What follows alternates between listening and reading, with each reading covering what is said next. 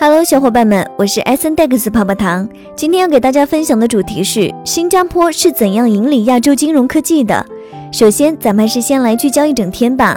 一周四公布的一项民意调查显示，萨尔瓦多近百分之八十的人对该国总统布克利将比特币作为平行法定货币的努力持怀疑态度。二，微博热搜数据显示，数字人民币白名单用户已达一千万，登上微博热搜榜第四十三位，当前热度二十二万三千五百五十八。三，乌克兰国家安全局周四宣布，其在文尼察市发现了该国迄今为止最大的非法加密货币挖矿设施。接下来的深度文章来自新金智库，作者谢娜，敬请聆听。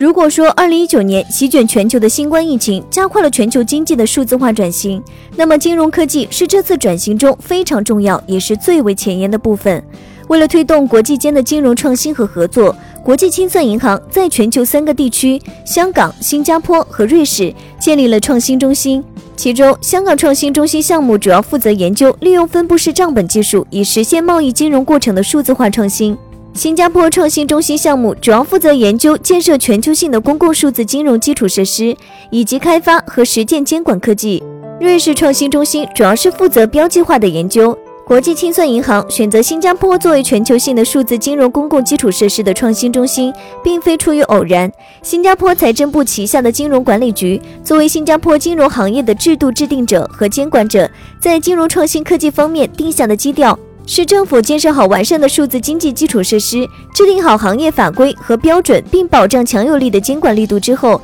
再以政府为主导进行相关研究，并同时带动和吸引全球的企业和资本，稳健地将新加坡打造成为全球金融科技创新中心。例如，包括网络信贷在内的很多数字银行服务，新加坡一直未使其合法化，直到二零二零年十二月才发放了四个数字银行执照。这是因为金融管理局预估到二零二二年一月，这四家银行才会开始在新加坡正式运营数字银行方面的服务。这体现了新加坡一贯以来在金融及相关行业相对保守但稳健的发展特点。新加坡金融管理局在规章制度的建设上制定了支付服务法及 PSA，PSA 拓展了关于支付方面的规章制度的范围，使其包含了一共七种支付服务。账户发行服务、境内资金转账服务、跨境支付、商业收购、电子货币发行服务、数字支付代币服务和货币兑换服务。而在 PSA 下，一共设有三种执照：货币兑换执照、标准支付机构执照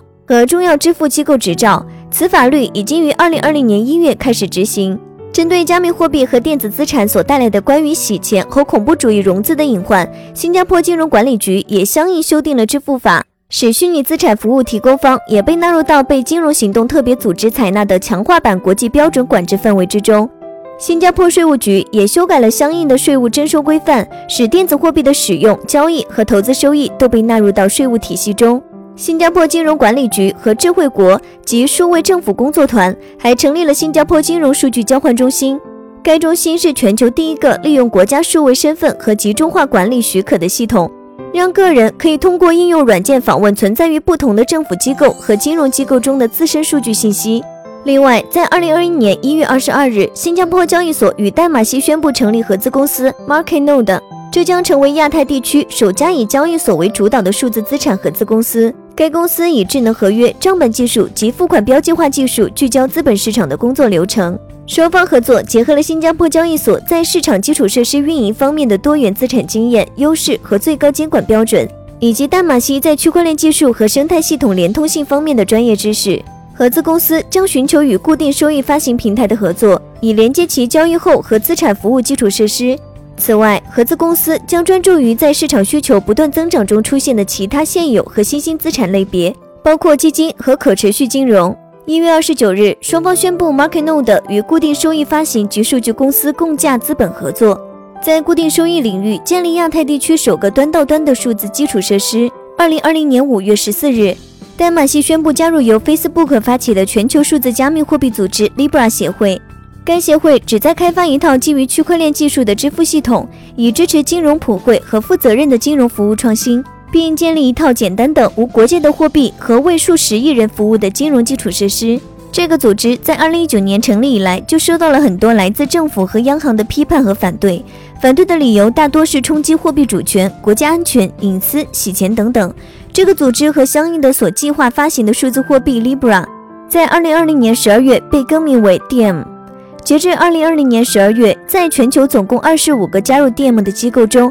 只有淡马锡控股是具有政府背景的国家主权财富基金。新加坡政府能如此自信地对超主权货币持这么包容的态度，并积极参与其中，至少说明了在技术层面上，其他政府所担心的种种风险，新加坡政府可以有效地化解。二零一六年，新加坡金融管理局牵头与淡马锡控股和摩根大通合作，推出乌名岛项目。此项目是一项多年期、多阶段的项目。旨在探索区块链技术和分布式账本技术在付款结算和证券领域的应用。后来，这个项目也吸引了许多国家银行以及全球顶尖的科技公司和金融机构加入。这个长达数年的区块链的支付网络项目，在最后阶段测试上，共有四十多家金融和非金融企业参与。此外，丹马锡控股在新加坡建立了自己的一家区块链公司 Affinity。这间公司旨在运用去中心化技术开发自我主权身份的解决方案。赋能个人和机构掌控自有数据。丹马锡控股对于此技术的运用能力，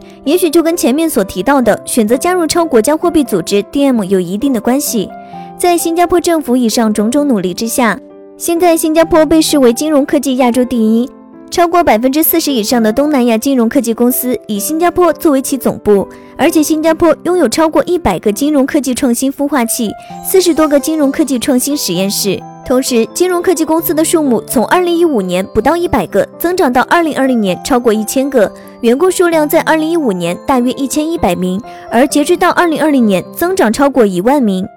在金融科技行业所吸收的投融资来看，从二零一五年的二点九九亿美元增长至二零一九年的八点六一亿美元，实现百分之三十以上的年增长。虽然一开始新加坡在金融科技行业故意放慢脚步。但是目前，新加坡却成为了全球金融科技领域发展最快的国家之一。以上内容作为一家之言，仅供参考。好了，本期的节目就到这里了。如果喜欢泡泡糖为您精选的内容，还请帮忙多多转发。祝大家周末愉快！那咱们下期再见，拜拜。